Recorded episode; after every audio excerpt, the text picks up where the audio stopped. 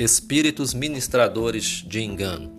O objetivo central dessa ministração é proporcionar a mim e a você um real entendimento das coisas espirituais que nos cercam e influenciam poderosamente, e nos despertar para essa guerra que, quer você queira ou não, estamos totalmente mergulhados nela. Espíritos ministradores de engano. Quem são eles? De onde vêm? Hierarquia e qual o seu real poder, o que querem e como agem nas vidas. Essas perguntas são a espinha dorsal dessa ministração, o qual vamos nos dedicar a partir desse momento a descobrir as respostas. Quem são eles e de onde vêm? A resposta para essa pergunta encontra-se em uma era longínqua, totalmente fora da compreensão humana, segundo os parâmetros de tempo e espaço que temos em nossa mente limitada, nos primórdios da criação do universo, em algum lugar da eternidade que só podemos alcançar através das entrelinhas das Escrituras Sagradas e da revelação que é gerada em nosso espírito através do Espírito Santo de Deus.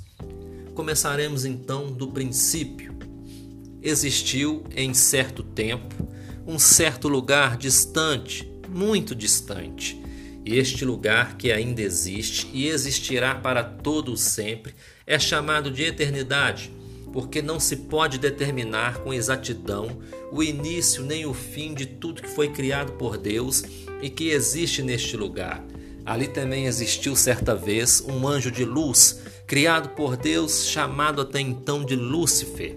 Este sim existiu, porque, embora ainda exista, não subsistirá para sempre, porque já foi julgado e condenado pelos crimes que cometeu, aguardando somente o cumprimento da sentença que ainda que tardia aos nossos olhos virá e não falhará.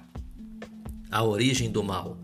E este ser criado por Deus era perfeito em formosura, tanto era que o próprio Deus enumerava qualidades a ele. Perfeito era em seus caminhos, até que nele se achou iniquidade, e na multidão do seu comércio ele granjeava aliados e encheu o seu próprio ser de violência e tentou rebelar-se contra Deus.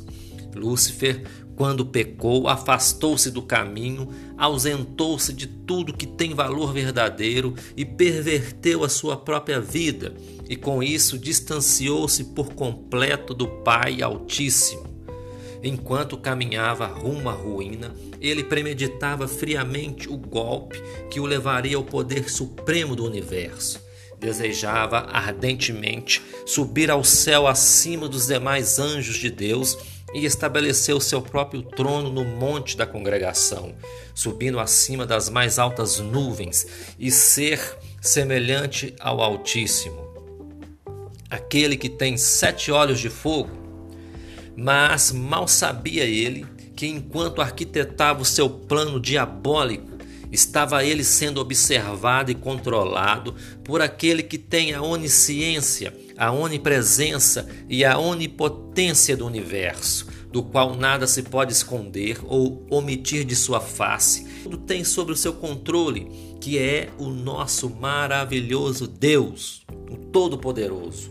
E este mesmo Deus, que é também o juiz da Corte Suprema do Universo, que representa o poder judiciário para julgar e fazer cumprir as leis, o condenou pelos crimes que cometeu a ser lançado fora de sua presença, profanado entre as pedras afogueadas na terra, fazendo sair de dentro dele um fogo que o consumiu e o tornou em cinzas sobre a terra, para ali nas trevas aguardar o juízo final.